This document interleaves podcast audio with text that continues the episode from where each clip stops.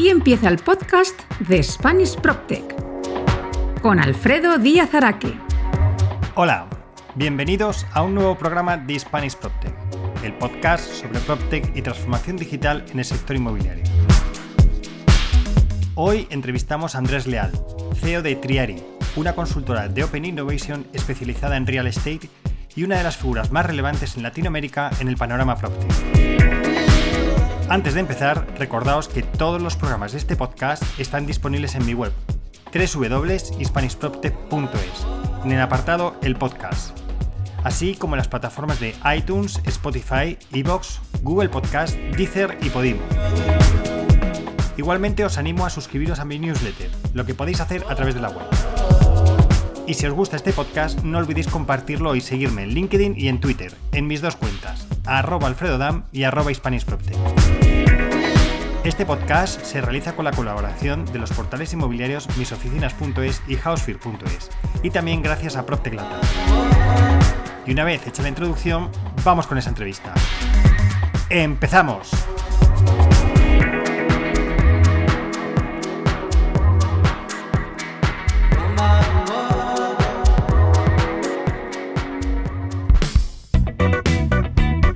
La entrevista de Spanish PropTech.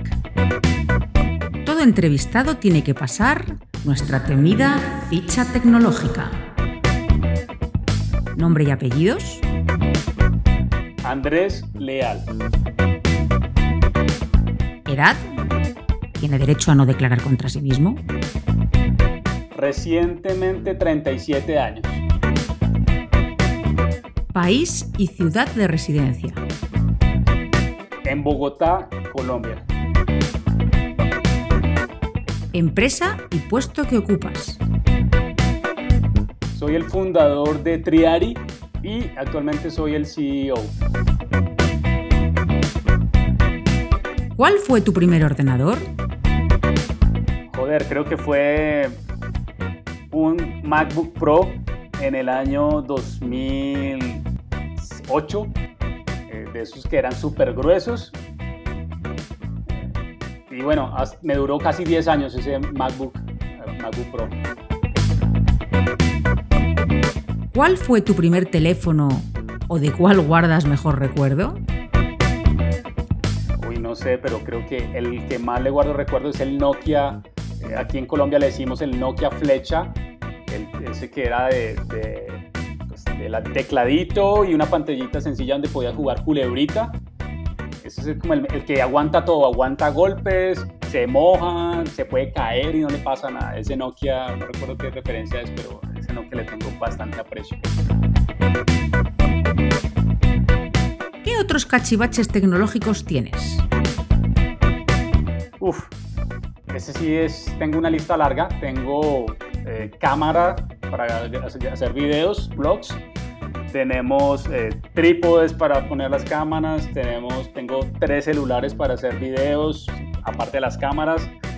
Eh, no debe faltar para un emprendedor que creo que a pesar de que todos tenemos información en la nube, un buen eh, para guardar información, se me fue el nombre, un, un, buen backup, un disco duro, un disco duro, no debe faltar tener un disco duro para guardar información.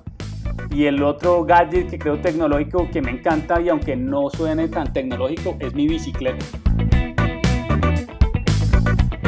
¿Qué redes sociales tienes? Uso mucho LinkedIn, es mi preferida. Eh, estoy en Twitter, también en Instagram. Pueden encontrarme en Instagram, que últimamente ha venido creciendo interesantemente mi, mi en Instagram. Slack también, tenemos una comunidad de PropTech América Latina. Eh, los invito a, que se unan, es totalmente gratis en Slack, se llama PropTech Hub en Latam. Y ah, estoy últimamente usando TikTok para ver qué pasa por allí. No sé bailar, pero allá me encuentran entregando información sobre real estate. ¿En cuál eres más activo y por qué? Twitter me fascina porque están todos los Venture Capital allá hablando sobre inversión. Hay muchos profesionales de PropTech también que están hablando sobre PropTech en Twitter. Y LinkedIn, principalmente para conectarme con, eh, con información de valor en el sector de real estate, en temas de innovación, en tecnología, transformación digital, principalmente esas dos. ¿Qué te gusta hacer en tu tiempo libre? Leo mucho, leo de todo tipo de artículos de economía, tecnología, leo sobre espiritualidad, leo también sobre emprendimiento, leo sobre historias de éxito, fracasos de emprendimientos y otra actividad que me encanta es salir a montar bicicleta. Los fines de semana siempre salgo a montar bicicleta en las calles aquí en Bogotá y me lo disfruto.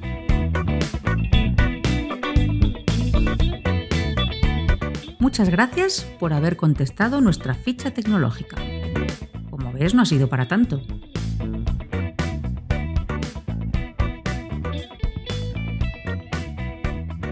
Pues tenemos a un gran amigo, hermano, eh, Andrés Leal, de Triari, Colombia. ¿Cómo estás?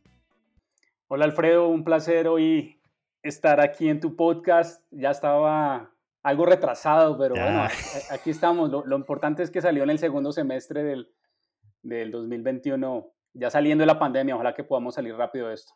Eso espero, eso espero, pero ten en cuenta que te he reservado la última entrevista que hago en, en, la temporada, ¿vale? Que lo sepas, luego va a haber otros dos programas más, pero son como especiales, no de entrevistas. La última entrevista la quería reservar para alguien especial, que además nos vimos antes de pandemia, ¿verdad? En diciembre de 2019 nos vimos físicamente, nos habíamos visto por las redes, nos conocimos. Luego ha estallado la pandemia y no, no nos hemos vuelto a ver. Que, oye, yo hubiera esperado vernos en Nueva York, en, en mi pin, en propio by mi pin en, Nueva York, que espero que, bueno, hay fecha para diciembre, yo espero que, que ahí nos podamos ver. Eh, yo creo que voy para ese, sí, también. Espero que nos podamos ver allá y, y seguir aprendiendo de, esta industria, de lo que está, de los cambios disruptivos que están pasando bien en la industria, en, el mundo, en América Latina. Creo que que es un buen momento para los que estamos en la industria del PropTech. Sí, yo creo que, sí. Además, eh, tengo que decir, Andrés, que es un buen momento para los que estamos en la industria del PropTech y que hablamos en, en castellano, ¿vale? O sea, eso, eso, es lo más, lo más importante, que hay un idioma que nos une, que somos cada vez muchos, y una de las personas, yo creo que más influyentes en el tema de PropTech eh, en lengua castellana, sin duda alguna, eres, eres tú, Andrés. Y ya te digo, es un honor que estés aquí con, conmigo.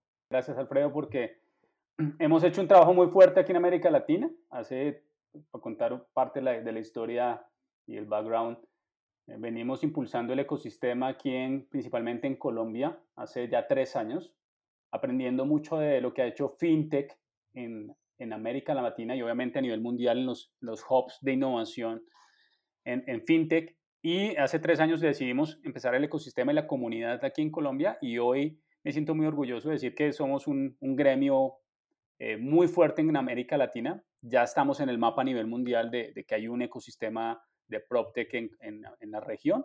Y por otro lado, Alfredo, creo que en el proceso que hemos venido de impulsar México PropTech, de impulsar Perú PropTech y de ayudar a otras e, comunidades y ecosistemas en, América Latina, es parte del proceso que, he venido ayudando con otros líderes de, movilizar toda esta comunidad de emprendimiento y del mismo tiempo de evangelizar, porque creo que debemos seguir evangelizando en, donde cada uno de nosotros estamos eh, en nuestros países y creo que es una labor que hay que hacerla y eh, creo que eso ya está llegando a unos niveles muy altos a, los, a los venture capital en América Latina, en los Estados Unidos, también en Europa.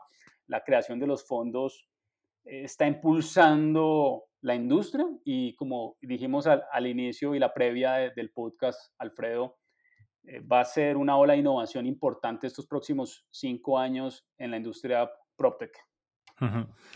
Pues Andrés, si hay por ahí algún despistado en el mundo PropTech, que, despistado o despistada, que, esté en el mundo PropTech y que no conozca a Andrés Leal, cuéntanos quién es Andrés Leal y cuéntanos si quieres un poquito antes de llegar al, al PropTech, quién, qué has hecho en la vida. Pues yo soy ingeniero civil, Alfredo.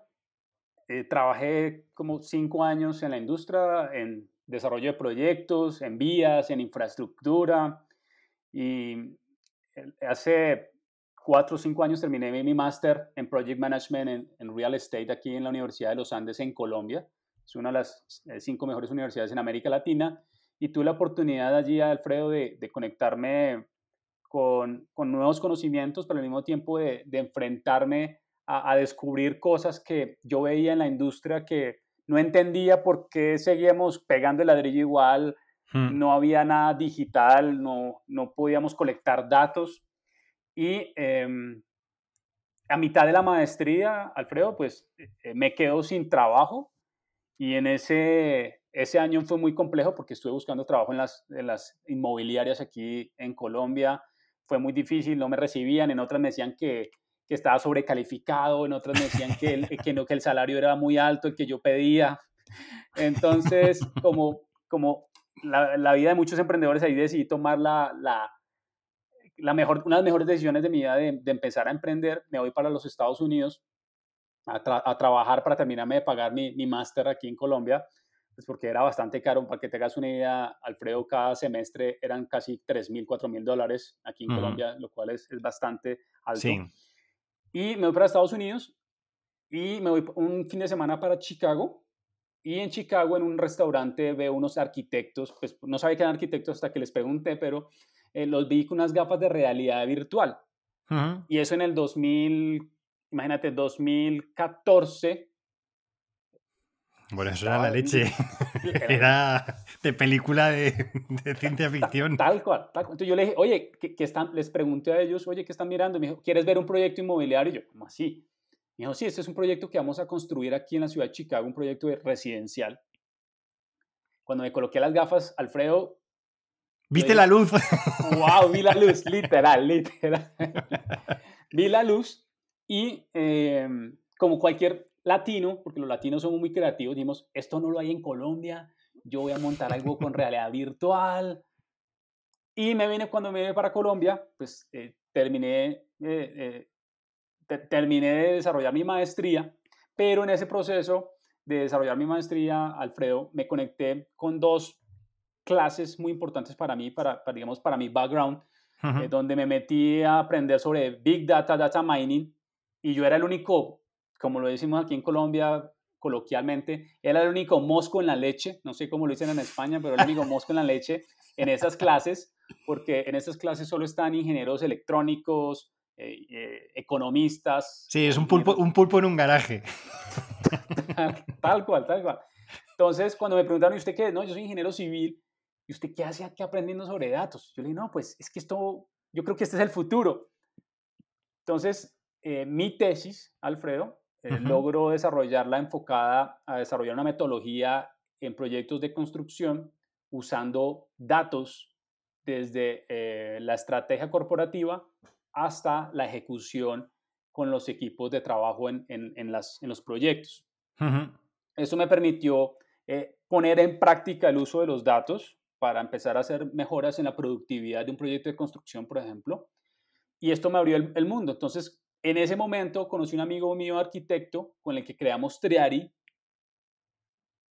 eh, usando la realidad virtual como un vehículo para empezar a ayudar a tomar las decisiones de compra de vivienda, porque la gente no sabe leer un plano, las personas, las familias tradicionales, una persona de 60, 50, 40 años no sabe leer un plano que hacen los arquitectos y nosotros vimos la oportunidad de que eh, usar, usando esta tecnología iba a facilitar el proceso de entender, visualizar, ver los materiales de un proyecto, verlo digitalmente en cualquier lugar del mundo. Y eh, se me metió la, Alfredo, para, cerrar ahí, ya conectando un poco la historia, se me metió en la cabeza, después de hacer mi tesis, decirle a, a mi equipo de Triari en ese momento, yo quiero que en el tour virtual colectemos datos. Y todos me empezaron a mirar, ah, este man que se le metió en la cabeza. O sea, ya no salía con las gafas estas y ahora dice que quiere meter datos. Entonces, eh, aprendí un concepto muy importante que esto lo debe saber cualquier CEO y, y, ojalá que está en la industria. Hay un concepto bien interesante, Alfredo, que se llama Behavioral Analytics. El Behavioral Analytics lo han venido usando distintas industrias. Una de ellas es el sector del retail en los Estados Unidos para empezar a entender cuál es el comportamiento de las personas en, aeropuertos, eh, por ejemplo, en los centros comerciales, en, los, en un Walmart, en un Target.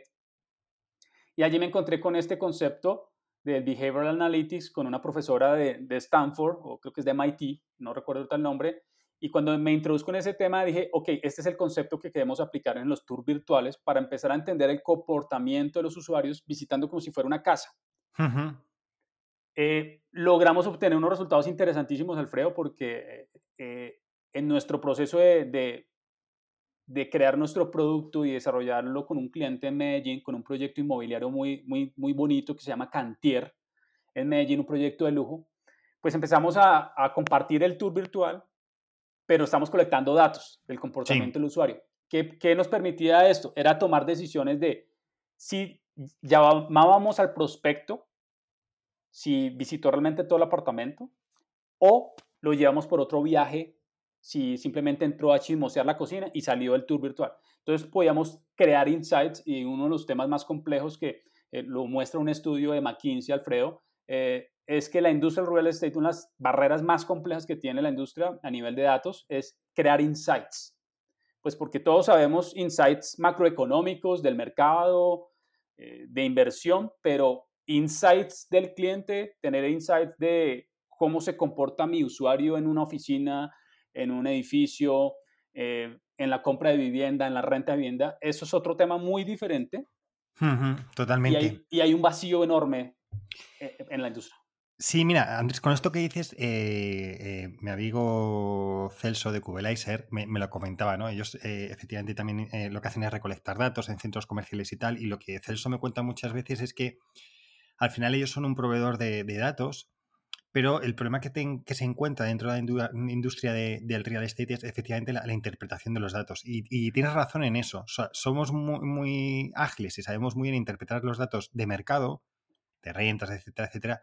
Pero cuando planteamos otros, otros, otros datos que son aquellos de efectivamente de comportamiento de usuario, como es, y tratar de analizarlo, creo que hay una carencia en general en el sector inmobiliario. No lo particularizo en nadie, ¿no? sino en general. Y creo que hay una oportunidad para eso, porque efectivamente al final tienes los datos, estamos muy acostumbrados a esos datos sota caballo rey, pero cuando esos datos ya son de otra manera y sin embargo esos datos nos están dando otra información que es tan útil como la de los, digamos, los tradicionales, pero que es una información muy útil que lo que tú dices, para centros comerciales, para edificios de oficinas, para visitas en viviendas, efectivamente te va a dar como mucho. Y estoy de acuerdo contigo en que hay un, un campo por, por recorrer todavía en el, en el sector eh, inmobiliario para esa interpretación.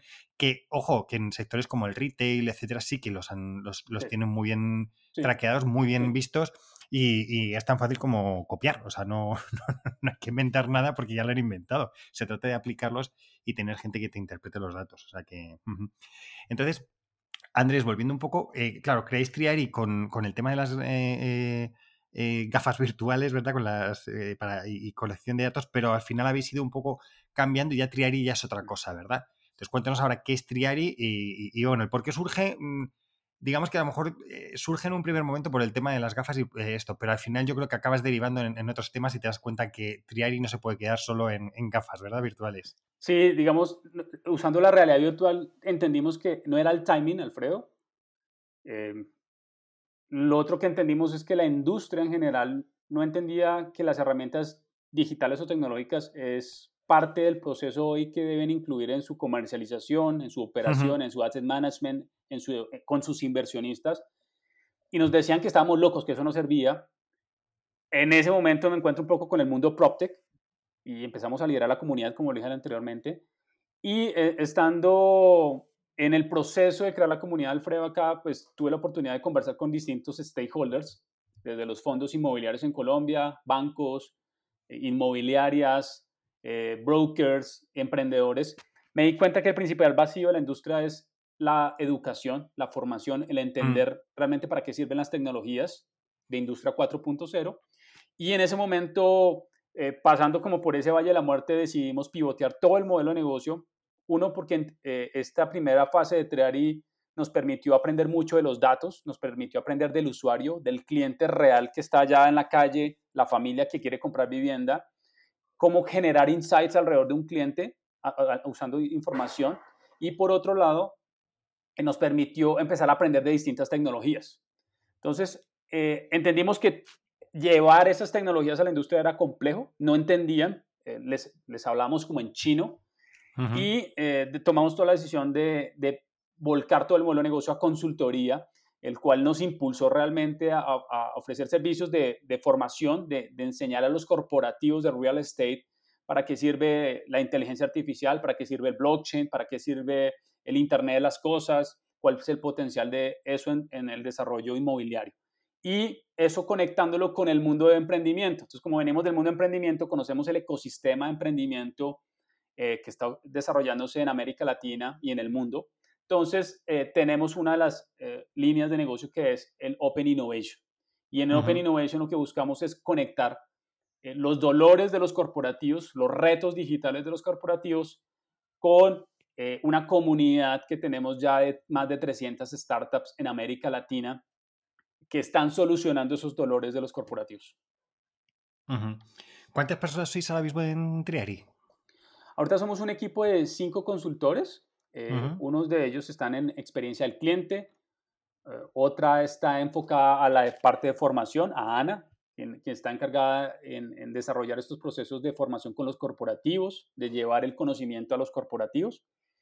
Y em, tenemos también un equipo de, estudios que se encarga de colectar información del mercado, en este caso de PropTech, de cómo está el ecosistema en América Latina, para nosotros tener de alguna manera el, primer mapa eh, estructurado en, en, América Latina que los vamos a lanzar en el segundo semestre, donde ya tenemos, como dije anteriormente, Alfredo, más de 300 startups mapeadas desde México hasta Chile. Nos vamos a unir con un Venture Capital en Brasil que tiene mapeadas 800 startups en Brasil. Y el objetivo de esta información es mostrar el estado actual de América Latina en términos de, digitalización y tecnología en emprendimiento.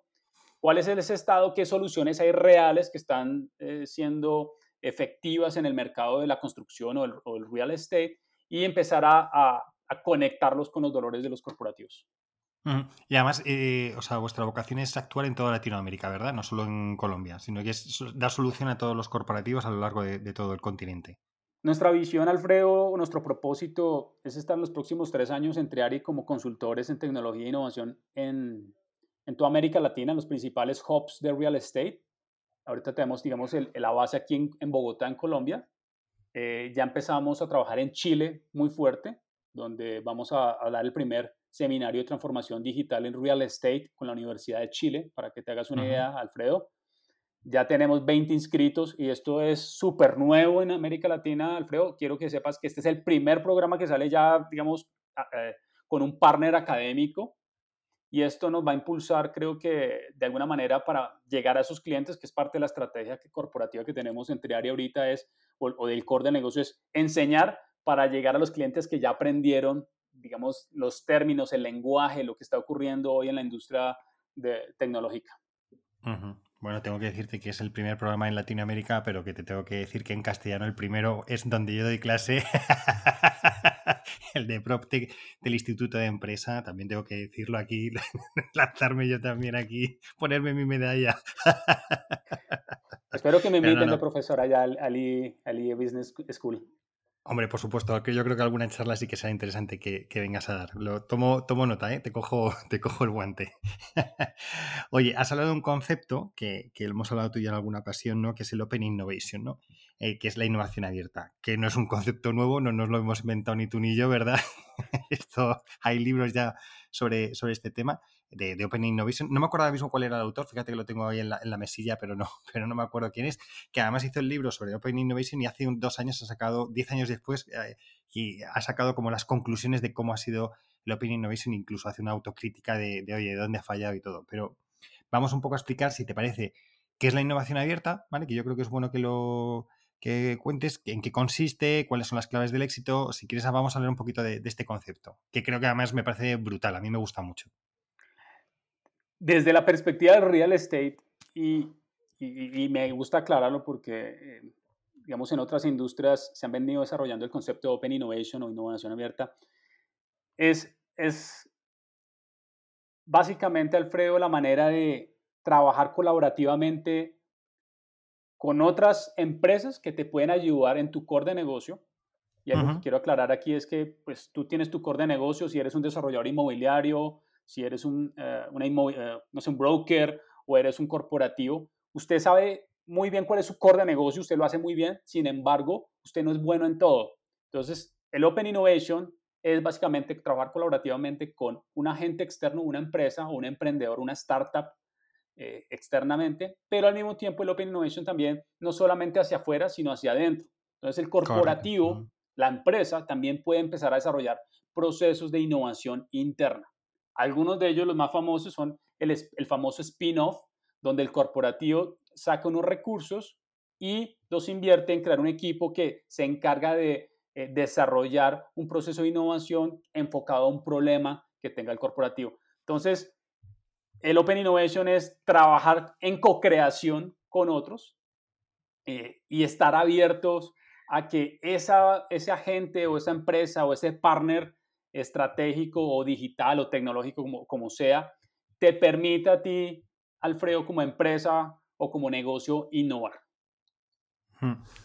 Para que se hagan un poco la, idea de la gente, es la contraposición a lo que se llama innovación cerrada o interna. Es decir, y esto es un ejemplo en, el, libro donde hablan de este tema, estoy buscando el, autor a medida que, voy, hablando contigo, que es Chesbrough, Henry Chesbrough, efectivamente, Henry Chesbrough. Eh, lo explica muy bien, ¿vale? Eh, corrígeme si me equivoco en alguna cosa, pero para, que la gente lo tenga esa contraposición. ¿no? Chesbrough lo que explica es que hasta hace unos años eh, existía lo que era la innovación cerrada y el ejemplo, por ejemplo, es Procter Gamble, ¿no? que, tenía un departamento de I+.D. donde desarrollaban internamente todas las ideas, etcétera, etcétera, etcétera, y unas de ellas salían al mercado y otras no salían al mercado. Y de hecho, Procter Gamble lo que tenía era una cantidad de patentes tremendas que muchas de ellas no salían al mercado, pero las tenían a modo defensivo. Es decir, oye, la tengo defensivo, nadie, nadie la puede desarrollar porque ya la tengo, la tengo yo, ¿no? Y solo una pequeña parte de lo que desarrollaban lo hacían. Entonces, al final lo que, lo que se produce también es, es, eso que tú comentabas, ¿no? Es decir, uno, el propio equipo de innovación tiene ideas propias que cogen y salen al mercado directamente a través de la empresa.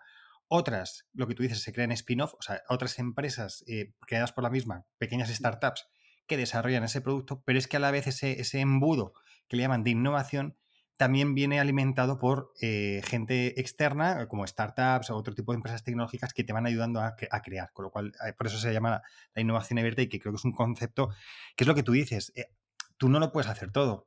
Si no tendrías una cantidad de, recursos tremendo y no todas las empresas lo tienen.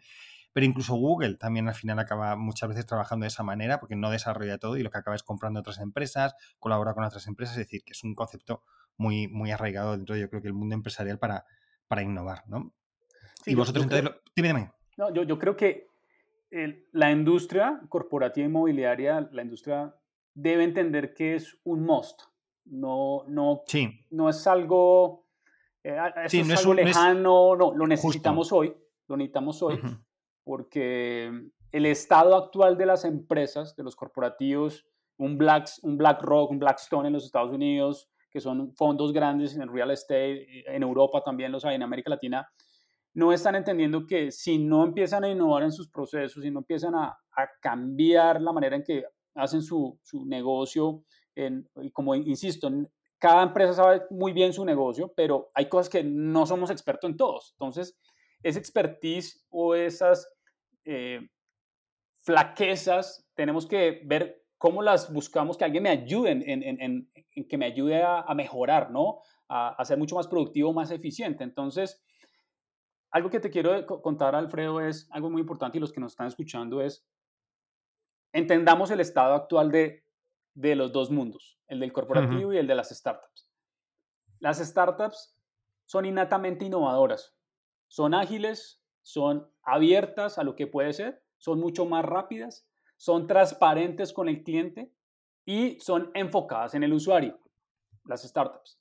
Pero tienen limitaciones. Una de ellas, ¿cuáles son? Los recursos. Las startups no tienen recursos ilimitados, como sí lo tienen los corporativos.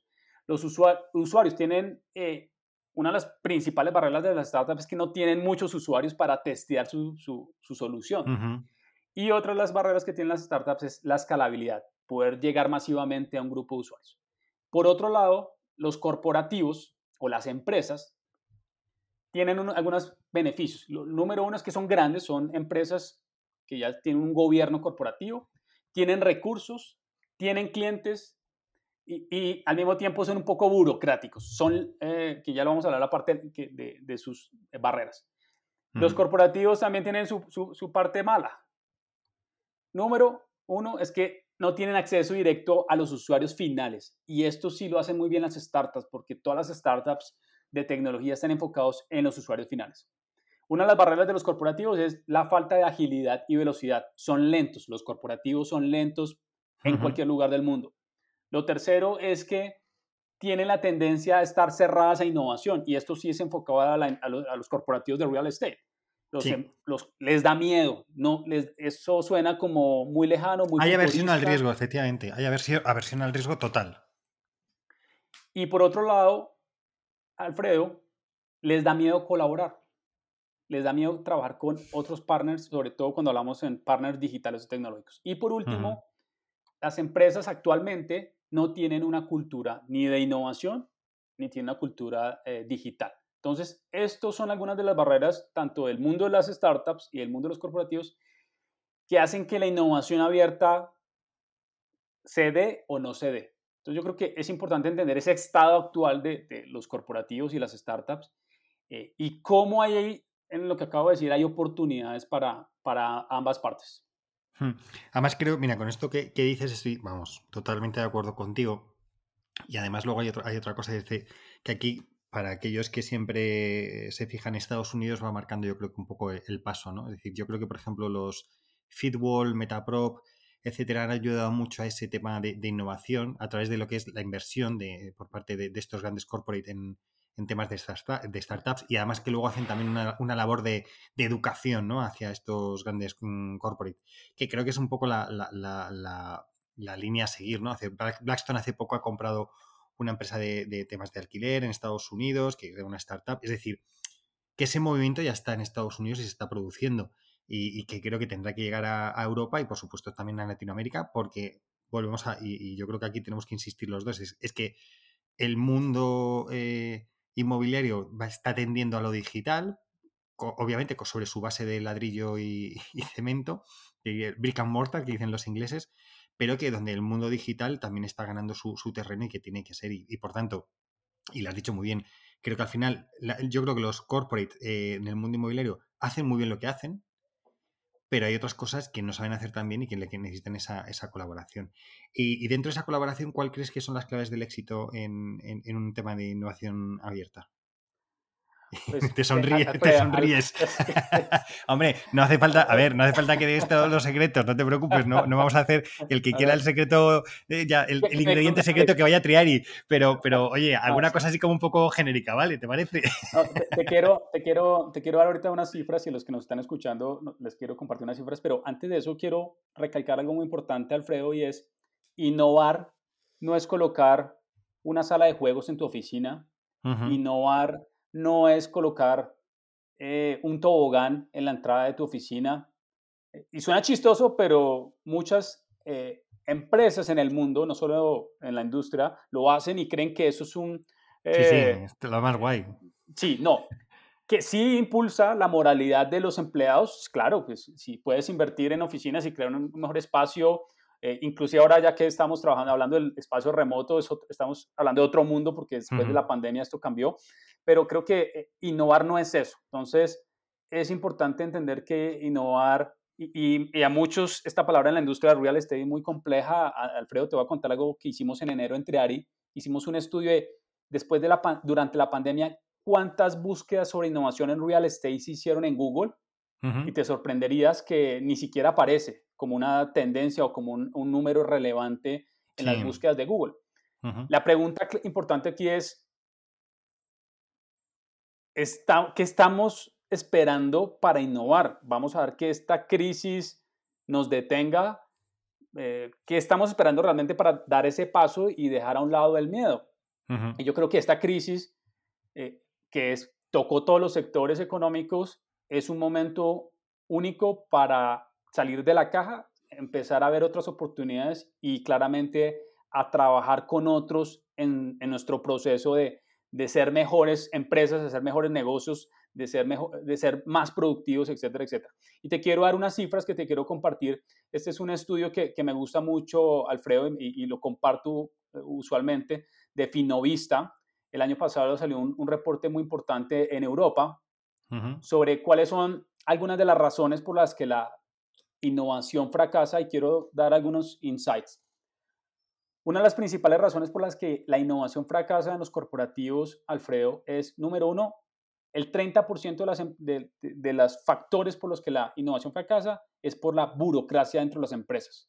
Entonces, eh, si tú me preguntas cómo, cómo hacer innovación eh, abierta bien entre los corporativos en real estate, número uno, fuera la burocracia. Tenemos que ser mucho más ágiles y tomar decisiones y que dentro de ese proceso haya un liderazgo en el corporativo para que sea mucho más ágil la integración de la innovación. Otro insight muy importante, Alfredo, y lo dijimos ahorita, no hay una, cultura de innovación dentro de la compañía. El 20% de, las, de los procesos de innovación fracasan porque no hay cultura. Otro muy importante es que el 19% de, de, estas razones por las que la innovación fracasa es porque no hay recursos suficiente, no hay personas suficientes. Y ese es un tema clave, el tema de, de las personas en las, en las, empresas que lideren estos procesos eh, para que sea mucho más ágil y no sea burocrático, no se, se torne complejo. Y muchas de las empresas en la industria no tienen todavía las personas que se encargan de liderar eso.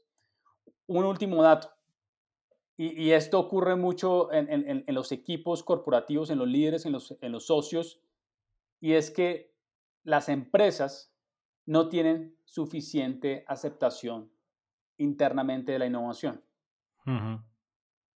Entonces, hay varios factores todavía que se involucran en el desarrollo efectivo de la innovación en las compañías, en este caso la innovación abierta.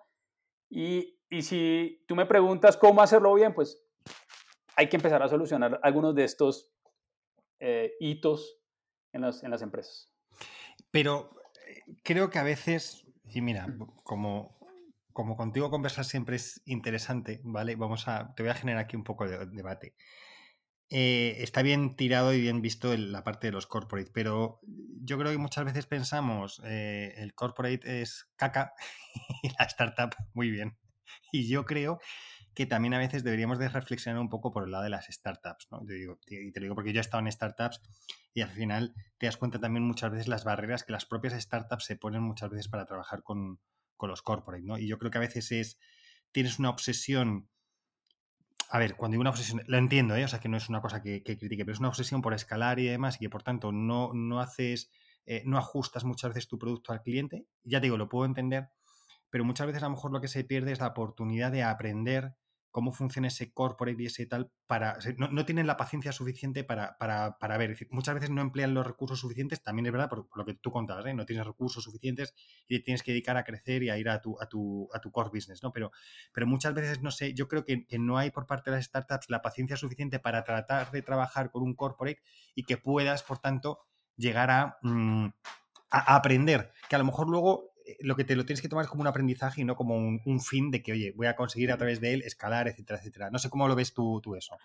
Pues acabas de tocar el punto clave aquí también, Alfredo, desde el punto de vista de las startups, porque estoy de acuerdo contigo y de hecho escribí un artículo ya hace un par de, de, de, años en, en Colombia PropTech sobre la oportunidad para las startups de conectarse con los corporativos. Y yo creo que las startups tienen que ser tanto humildes y asertivas de empezar a aprender el lenguaje corporativo, de empezar a hacer negocios con los corporativos, de empezar a entender el core del negocio del corporativo y eso requiere humildad.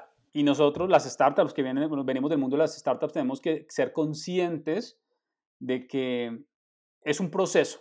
Y, el, y, lo, chévere del Open Innovation, Alfredo, es que en ese proceso de match nosotros, nosotros en Triari ayudamos al corporativo en real estate a entender también los criterios de evaluación de las startups, de, su tecnología, pero por otro lado le decimos a las startups, vea, el corporativo tiene este dolor, este reto, le cuesta innovar y que se le entender a la startup que es que son recursos también sagrados. Sí. Y a la startup hay que decirle, hay que hacer un proceso, un proceso de, de co-creación, de trabajo eh, entre las partes para que todos lleguemos a un resultado. Puede ser eh, de elección, porque puede ser que no funcione la, innovación abierta, con la startup, pero puede ser que se eh, logren resultados que empiecen a darle una visión al corporativo de, oiga, por acá me gusta, creo que encontramos insights que nos pueden permitir seguir evolucionando y creen ese partner con la startup. Pero puntualmente, la startup tiene la oportunidad de, de estar abierta y, dejar un poco ese ego, lo que tú dices de, de, sí, yo quiero crecer, pero hay que tener esa humildad de, de aprender, de aprender y, empezar a entender y hacer ese match. Al final es como un rompecabezas entre el corporativo y la startup. No es perfecto al inicio, pero se puede ir desarrollando eh, eh, ese proceso de mejora continua dentro de la, de la innovación abierta. Sí, yo, yo, creo que estoy de acuerdo, vamos, eh, efectivamente, yo creo que es un proceso, porque en el B2C es muy fácil escalar y porque puedes estandarizar al final puedes hacerlo un paquete muy industrializado, para, pero claro, cuando llegas al B2B ya te encuentras con esas barreras y creo que es bueno también que las startups analicen esa, esa parte. Oye, si no les compensa, no les compensa. Pero, pero es bueno que metas el hocico en, ese, en esa guerra para ver si luego te compensa o no te compensa y tratar de aprender, porque a lo mejor oye, puedes sacar cosas buenas. O sea que, que a ver si también en esa parte las startups pues también cambian el mindset que se dice. Em, eh, Andrés, mira, en, vosotros basáis vuestro, vuestro modelo de, negocio en cuatro pilares.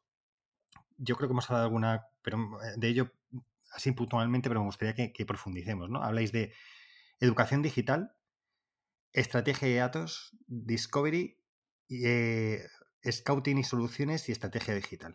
Yo creo que he mezclado ahí alguna, ¿verdad? Eh, creo que es educación digital, estrategia de datos y discovery, scouting y soluciones y estrategia digital, ¿no? Creo que, va por ahí. Pero bueno, si quieres vamos por, partes. Uno de los pilares es educación digital. Cuéntanos. Como, como, dije anteriormente, Alfredo, es, entendimos que la industria, los corporativos, los líderes de las empresas en América Latina principalmente, necesitan no ser expertos en tecnología, pero sí aprender los conceptos básicos de cómo la tecnología y la innovación puede facilitar muchos de sus dolores que tienen hoy como empresa y como negocio.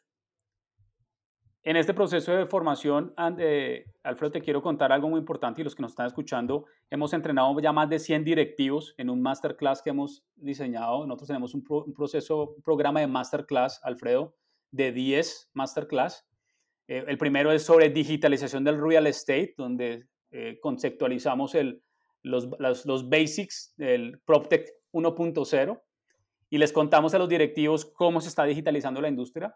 Recientemente hicimos un segundo masterclass donde les contamos a los profesionales de la industria, brokers, eh, constructores, proveedores, startups, sobre negocios digitales inmobiliarios. Allí hablamos de conceptos muy interesantes sobre, como por ejemplo el real estate as a service, sobre el onboarding digital, cómo estos nuevos modelos de negocio están permeando la industria del real estate. También, por ejemplo, les, les hablamos sobre eh,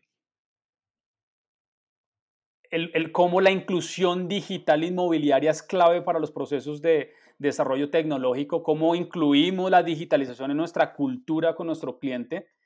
Y eh, tenemos un programa completo de 10 masterclass, uno sobre blockchain, sobre business analytics y big data. Tenemos también eh, el Internet de las cosas, experiencia al cliente. Entonces, este, este, esta línea de negocio entre ARI para nosotros es muy importante, Alfredo, porque nos permite llegar a los clientes que quieren aprender para dar el siguiente paso en nuestro proceso de consultoría, que es mucho más robusto, más, eh, eh, de alguna manera, con, con más cuerpo, si lo queremos decir así. Y ya hemos tenido éxito porque algunos de los directivos que han participado en, los masterclass, Alfredo, te quiero contar, les abre la mente. Algunos me han dicho que van a renunciar y van a crear su startup.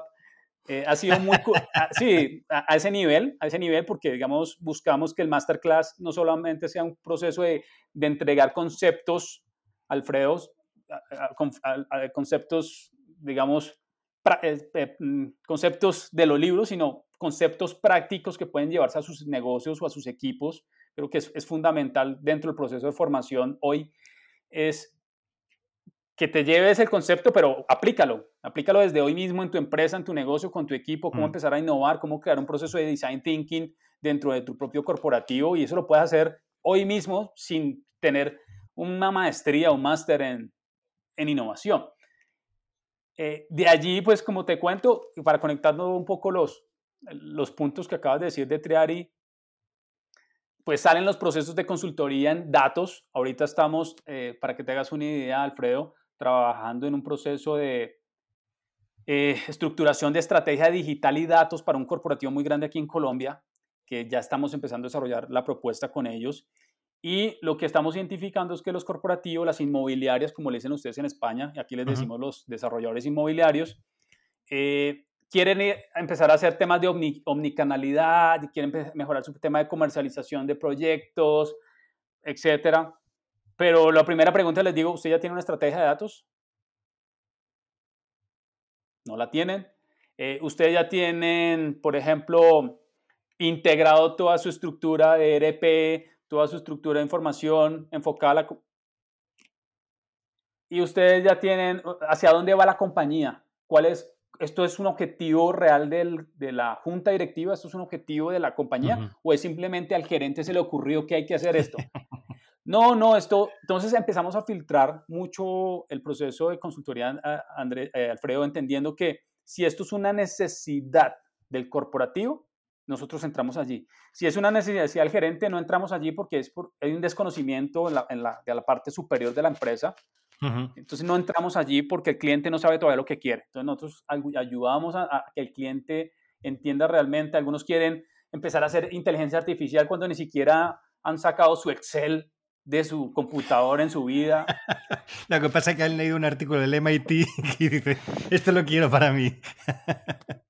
no funciona así. Entonces, claro que no. desde nuestra experiencia, canalizamos todas esas ideas a un alcance muy básico y nosotros le enseñamos a los corporativos que es mejor tener procesos de consultoría en datos o en estrategia digital o en experiencia del cliente o en Open Innovation muy elementales, muy básicos, que tengan un impacto fuerte en la compañía y en el cliente para que pues, se puedan empezar los resultados. Entonces, digamos, nuestro proceso de consultoría, y para, resumírtelo, Alfredo, es un proceso moderado, eh, pero que al mismo tiempo pueda el corporativo ver ese, ese resultado asociado al entendimiento de lo básico para empezar a ver ya eh, un, un, un, un marco mucho más eh, grande de lo que puede ser. Hmm, bueno, esto es como cuando empiezas a montar en bicicleta. Eh, no empiezas a montar en bicicleta en una de mountain bike y te lanzas por un... Hombre, hay gente que lo hace y lo que le puede salir bien, pero generalmente te suele salir mal y te puede romper la cabeza, la clavícula o cualquier cosa. Empiezas de pequeño con unas ruedecitas y poco a poco y te vas moviendo por tu casa, luego por el barrio y vas poco a poco. Y, y sobre todo en esta industria, Alfredo, tú sabes que en esta industria todas, lo digo abiertamente, estamos en pañales, estamos en pañales, a pesar de que la pandemia sí aceleró algunos procesos de digitalización, pero insisto, digitalización e innovación no es tener Zoom hoy en la oficina. Claro. A ver, Probablemente, cuando se dicen acelerar, yo siempre digo, no, lo que hemos alcanzado es los mínimos, porque no estábamos ni en los mínimos, hemos alcanzado ese nivel tal que, que, el que no lo tenía lo ha llegado, pero para eso, a ver, obviamente es una aceleración. Si estás en cero y llegas a 5, has acelerado, claro. Pero la pregunta es, ¿5 es el nivel que hay que tener? Pues no, pues a lo mejor hay que tener un 7, un 8, de momento, oye, ya iremos al 10, pero eso, entonces la aceleración también es verdad, es lo que tú dices, ¿no? Es decir, es, bueno, tenemos Zoom, tenemos no sé qué, y hacemos reuniones virtuales. Sí. Pues claro, seguramente eso tuvo que haber tenido un impacto inmediatamente, por ejemplo, en los viajes corporativos, en esos ahorros, en cualquier mm. empresa hoy eh, ya es un gran ahorro y, eso mejorará la, la, utilidad en cualquier negocio, así sea pequeñamente significativo. Eh, pero hay que, que, aprender un poco, y lo hemos dicho, Alfredo, en algunas oportunidades, y lo hablamos mucho los, los líderes de PropTech en el mundo, es eh, aprender de otras industrias, no solamente estemos mirando como, como los burritos para el frente, sino veamos qué están haciendo la industria financiera. Yo creo que para mí, y Alfredo, te digo, yo sinceramente eh, estoy en constante aprendizaje y, escuchando del mundo fintech. Estoy en un, en un hub de, de, fintech también en Slack, una comunidad de 3.000 emprendedores, empresas, corporativos, inclusive bancos que están en, fintech y uno se da cuenta como fintech hoy es un, una comunidad global de mucho conocimiento, de, de, colaboración y yo creo que PropTech tiene que aprender esto, digamos, los, los corporativos tienen que aprender esto, de empezar a trabajar y aprender de otros, de otros eh, ecosistemas digitales. Y en este caso particular de, de, que estamos hablando de innovación también es los corporativos de real estate tienen que aprender de esas otras industrias. Mira los bancos hoy cuánto están invirtiendo en fintech, están empezando a crear sus spin-off, están trayendo talento digital, están trayendo eh, nuevos conceptos a, la banca. Yo creo que la industria real estate tiene que aprender eso del, sector financiero. Sí, mira, en la entrevista anterior a la tuya he entrevistado a Elena Berrón, que es la CEO y fundadora de, de SmartFlat, que es una plataforma bueno, donde hacen un perfilado de cliente a través de, inteligencia artificial. ¿no? Y entonces, Elena me contaba que, ella en su, en su proceso de, de, ver cómo perfilar ese cliente en el mundo inmobiliario, lo que se han mirado son pues configuradores de coches, todas las páginas había y por haber. Tinder, es decir, que ha mirado muchos sitios donde se perfila cliente para entender cómo lo hacen para luego trasladarlo al mundo inmobiliario. Y es un poco lo que tú dices. No, no nos obcequemos solo en lo que hace nuestro competidor, el de al lado, el de la mesa, el del pupitre de al lado, sino que miremos el que está en la, otra clase de al lado o el que está en el otro edificio de al lado, porque se puede aprender mucho y al final creo que ese, esa, ese Open Innovation que tratas de, marcar, también hay un, un cambio de mentalidad, de, de, tener esa visión muchísimo más amplia y donde está muy bien saber cosas del sector, porque es lo básico, a qué precio se están vendiendo las viviendas, a cuánto está el metro cuadrado de oficina, etcétera.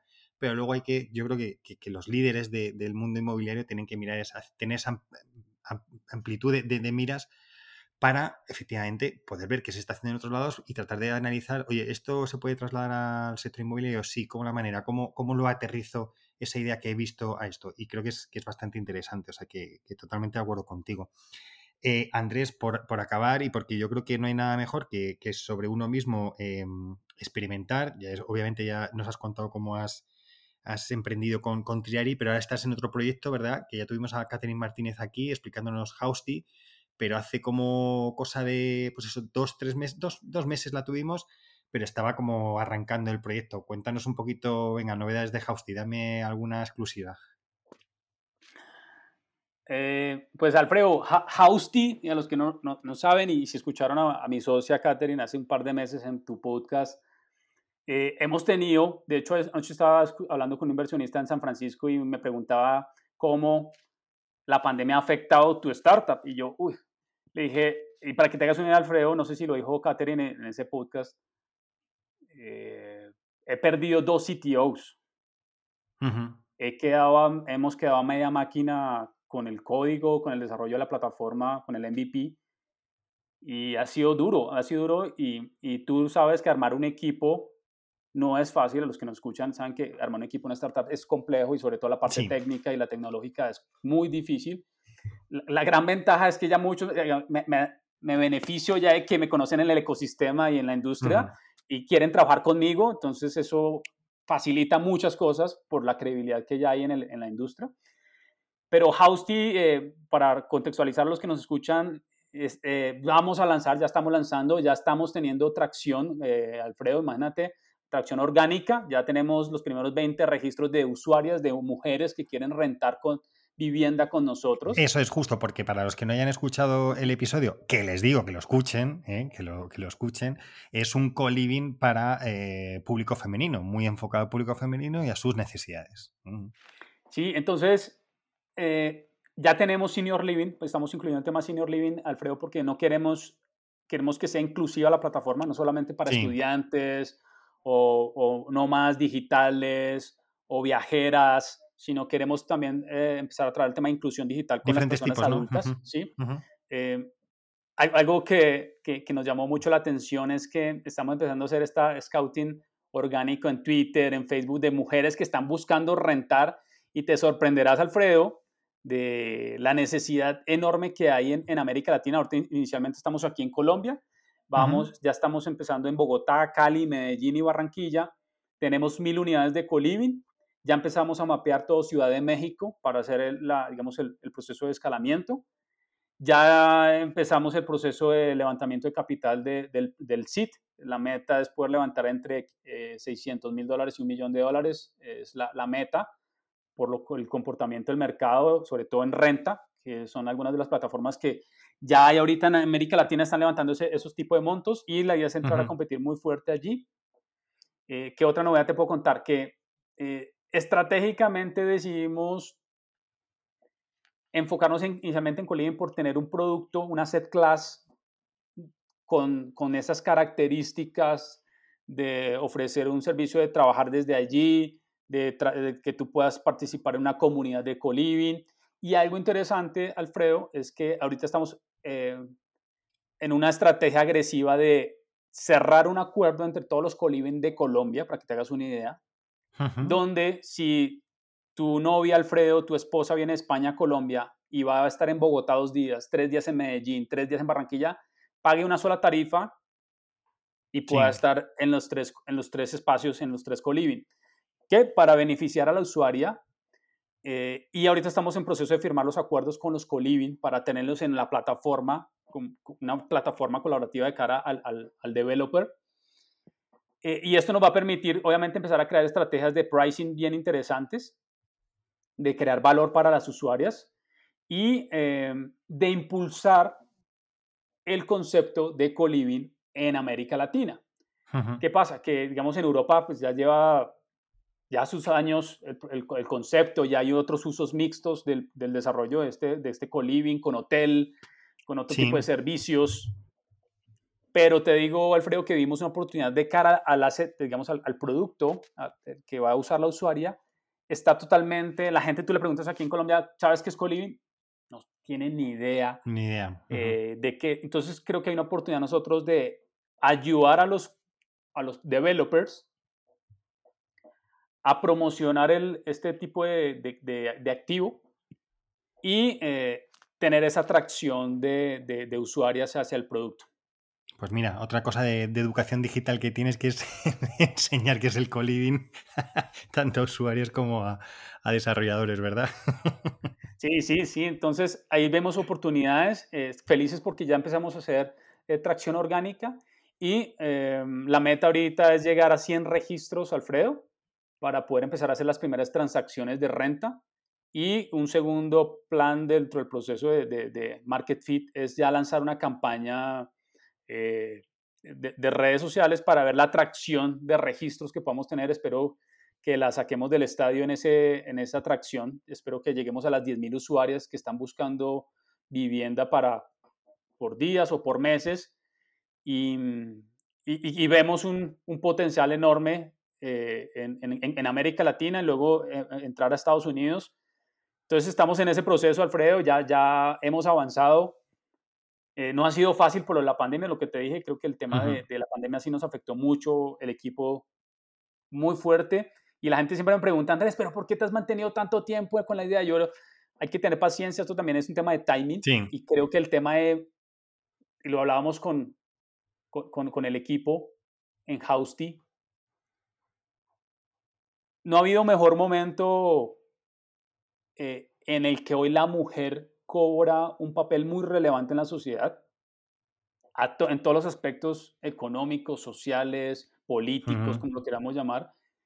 Y creo yo que en el caso de las mujeres eh, están tomando un rol muy importante en, en cómo sentirse bien, ¿sabes? Donde, en, las ciudades en las que están, de, en la manera en que viajan, de, de empezar a, a, llegar a ese tipo de, de, servicios que les hagan felices su vida al final, ¿sabes? Como que se sienten tranquilas, se sienten seguras, eh, tienen acceso a, a distinto tipo de, servicios. Y allí el último chisme que te quiero decir, pues, eh, decir, Alfredo, es que vamos a estar enfocados en un, en un modelo de negocio muy eh, housing as a service muy competitivo, donde tu esposa o tu novia va a poder pedir un Uber, va a poder pedir un Rappi, va a poder pedir distintos servicios dentro de la plataforma y ese es el futuro.